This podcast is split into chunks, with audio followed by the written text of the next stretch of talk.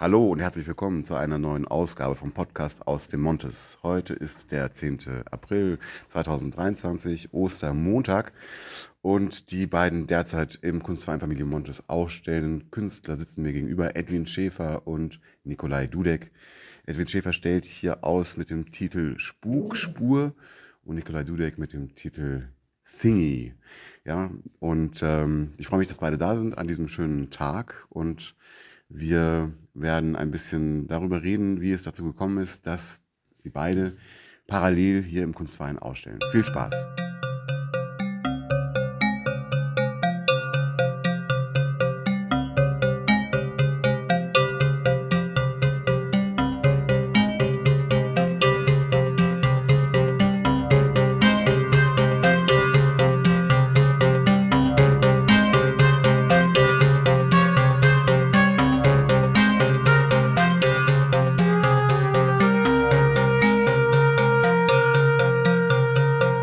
Herzlich willkommen beim Podcast aus dem Montes. Schön, dass ihr da seid. Hallo, Daniel. Hallo Daniel. Jawohl. Ja, der Hund begrüßt auch. Die naheliegendste Frage ist natürlich, ähm, da eure Ausstellung schon seit drei Wochen läuft und sehr erfolgreich auch besucht wird, äh, wie es dazu gekommen ist, dass ihr parallel ausstellt mit den Ausstellungstiteln Spukspur und Thingy. Äh, Edwin, die erste Frage würde ich an dich richten. Du bist in der Ausstellungshalle vertreten. Ich bin in der Ausstellungshalle vertreten und wir haben uns da so ähm, gefunden. Wir kennen uns ja schon sehr lange, ich glaube 30 Jahre oder so. und wir haben schon lange nicht mehr zusammen ausgestellt und ich dachte, das wäre eine ganz gute Gelegenheit, das mal wieder zu tun und uns gegenseitig unsere Arbeiten auf den neuesten Stand zu bringen. Ja, wir sind ja zusammen so als Zeichner aufgewachsen und bei mir hat sich das jetzt weiterentwickelt Richtung Malerei. Ja, und Nico, wie hat sich bei dir weiterentwickelt?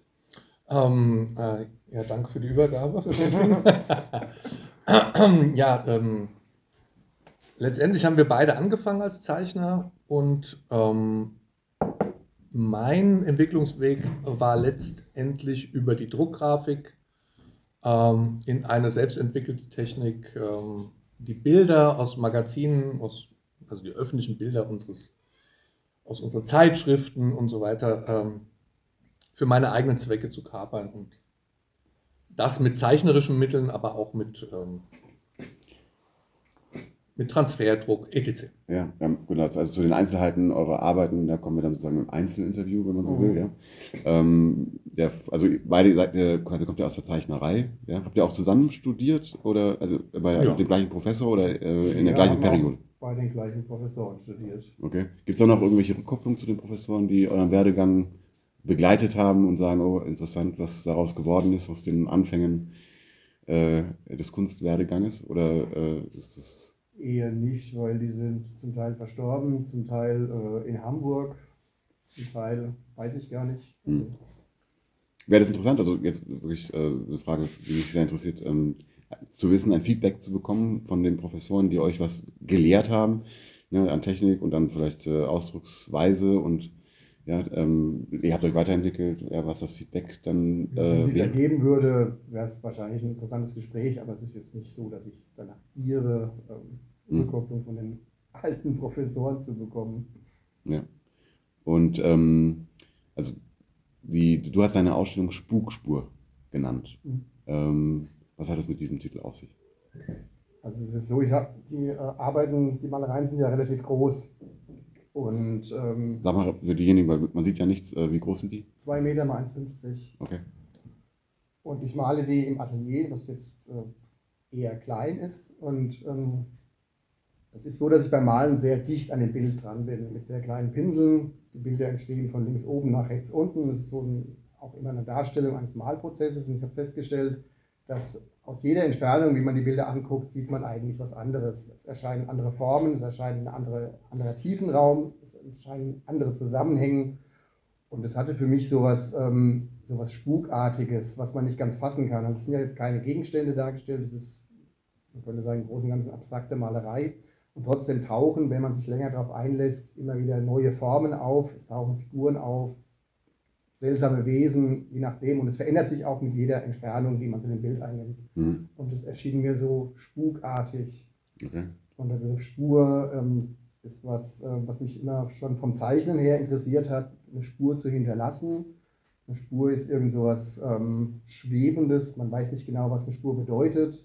Und obendrein hat mich noch die, wir, der Gleichklang von Spuk und Spur interessiert. Und ich arbeite ganz gerne mit so ja, Wortspielen oder eigenen Worterfindungen. Und so hat sich der Titel ergeben. Sehr gut.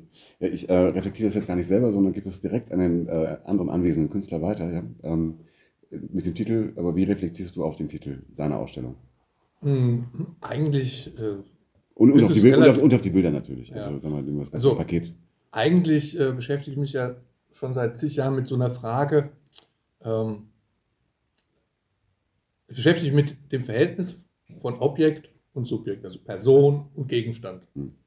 Und ähm, Ausgangspunkt ist dann halt, sind, so über, sind eigentlich ganz allgemeine Überlegungen, die aber letztendlich mich selber betreffen, weil ich ähm, auch ein Sammler bin und mich mit, mit Dingen schon immer beschäftigt. Ich habe Geologie vorher studiert, auch hm. äh, mit Abschluss und Dinge haben mich schon immer interessiert und irgendwie ähm, das Verhältnis von Dingen, also wir werden ja auch alle wieder zu Dingen, wenn wir sterben zum Beispiel. Hm. Mehr ja, Dinge dann. Klar. Genau. Und Objekt. dieses Verhältnis von Objekt und ähm, genau und, und Mensch. Und ähm, das ist ja so ein, der, der, der Titel Thingy ist halt. Ähm, ich meine jetzt, wir kommen gleich zu deinem Titel, aber also, ich meine jetzt bezogen auf, auf seine Ausstellung mit dem Titel Spukspur und den Bildern. Ja. ja also wie du darauf reflektierst. Ach so. Weil der ja. kommt ja aus der gleichen Richtung, ja. Zeichnerei. Ja, und für mich ist es immer ganz interessant zu wissen und zu sehen, ja, wie, wie ist sein Werk benannt und wie ist der, der Titel der Ausstellung, weil der Künstler ja der, den Titel in der Regel aussucht, damit was ausdrücken will. Ja, Edwin hat es ja gerade erklärt, das Spukartige in den Bildern ja, und ähm, ja, deswegen würde mich interessieren, wie du als befreundeter Künstler und Mitausstellender darauf reagierst oder reflektierst. Ja, also für mich ist es schon. Äh die gleiche Frage erwartet dich übrigens dann fürs hey. auch. Kannst du die Zeit schon nutzen? Um Nein, eigentlich ist es ganz. Äh, äh, ist es schon schlüssig, also für mich und ich mag so ein bisschen auch so Wortspiele ganz gerne. Mhm. Also finde ich eh gut. Und äh, es gibt noch was, was dann vielleicht der Zuhörer nicht weiß, dass der Edwin auch schon immer äh, schreibt und liest. Ja, und also die Sprache gehört dann auch irgendwie dazu. Und letztendlich ist die Arbeit ja auch verknüpft damit, für, in meinen Augen, mhm. seine Arbeit. Ist verknüpft mit Schreiben, mit äh, Notieren. Mhm. Letztendlich ist es eine ewige Notation für mich. Mhm. Ja. Und das Bild ist, äh, und ob der, ob der Edwin jetzt Malerei macht oder Bildhauerei, das ist ja völlig wurscht. Ja. Aber die Idee dahinter oder die, der Antrieb dahinter bezieht sich in meinen Augen fast immer auf dieses aufzeichnungshafte, vielleicht also, ist auch schon ein Begriff, den man dann immer seismografisch irgendwie, aber so ist es. Also die großen Bilder sind für mich dann eben auch so Seismographen und erinnern ja auch manchmal an diese komischen ähm, Computerbilder, mhm. so Fehlerbilder oder so, ne? diese, ähm, diese, dieses Rauschen ja, irgendwie. Ja, ja, ne? Und, ähm, so kommt mir das auch vor. Man, sie, sie wirken einfach sehr, äh, also man sieht einfach die Bewegung, man sieht ähm, den Ablauf, wenn man genau hinschaut und, ähm, und auch immer diese Lust vom Edwin, das finde ich halt auch ganz, äh, finde ich ganz gut, diese Lust, äh, man entdeckt dann halt auch immer wieder Neues, ne? also es ist ja für ihn, er weiß ja auch nicht, wie das Bild aussieht dann am Ende. Ja, genau. Also ist, äh, und das mochte ich immer ganz gerne auch, oder mag das auch immer ganz gerne, wenn so ein bisschen auch Zufall oder Zufall oder wie man das auch immer nennt, andere Einflüsse sichtbar werden und nicht nur die gedanklichen, rationalen oder so. Mhm. Das finde ich immer ganz interessant. Okay, also das äh, vertiefen wir auf jeden Fall nochmal im anderen Podcast, aber ähm, an, dich die, an dich die Frage, ähm, was denn? Ich wollte gar nicht stören, ich wollte nur fragen, ob du vielleicht ein iPhone oder Nee, tut mir leid, habe ich nicht.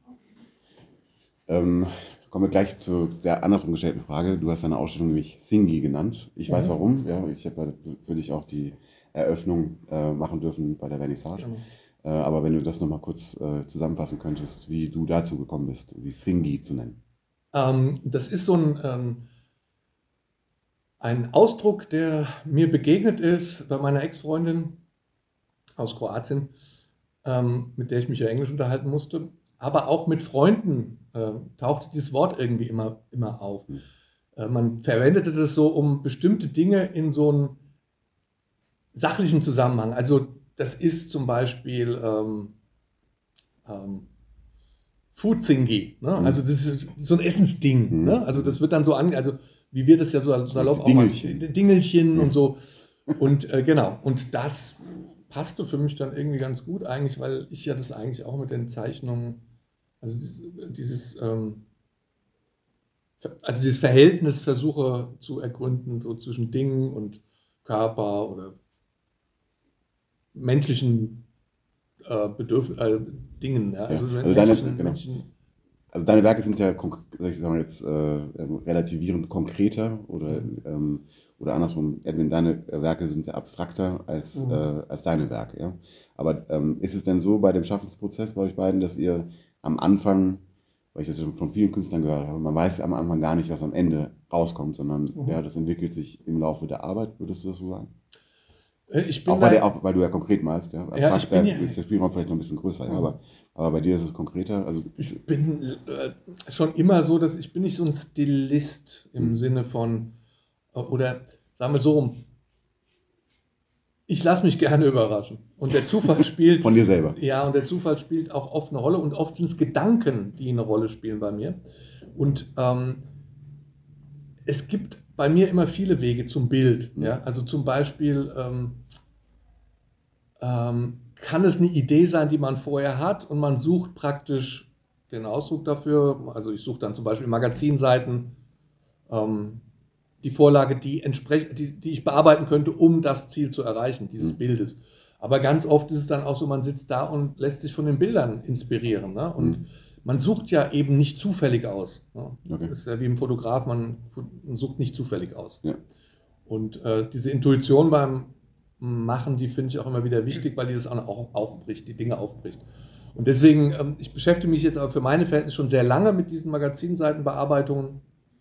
Und ich habe aber, ich versuche auch immer zu erfinden. Ich finde als Künstler ist es, äh, also es gibt viele Wege zum Bild, würde Mhm. ich damit sagen. Ja. Bei mir jedenfalls, ja. Ja. Und da kommt doch der Ausspruch, bleib kreativ. Ja? So. Genau, ja, genau. Okay. Edwin, jetzt kommt deine Frage, äh, wie du auf die Arbeiten und den Titel von deinem Mitkollegen Künstler ähm, reflektierst. Ja, Da du ihn ja schon länger kennst, also äh, ähm, gibt es da eine Entwicklung, die du feststellst?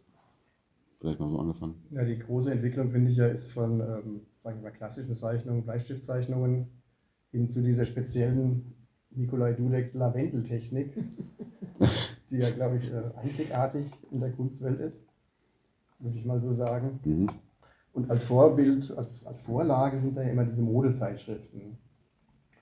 Und die werden ja, soweit ich das jetzt so ähm, aus der Erinnerung sagen kann, ja oft reduziert, so dass eben nur Dingelchen da übrig bleiben. Schmuckstücke zum Beispiel, Juwelen, Kleinteile, Daumen. Gesichter, Daumen, Gesichter. Gesichter. auch Gesichter, ja. ja, Gesichter, Figuren, die auch dadurch so was Dinghaftes kriegen. Also sie werden ja ihrer Psychologie beraubt und es bleibt, sie bleiben so als zeichenhafte Zeichen für, Zeichen für die Modewelt, für Models, für irgendwas übrig. Mhm. Und die schweben ja dann auch oftmals sehr verloren in den Bildern umher.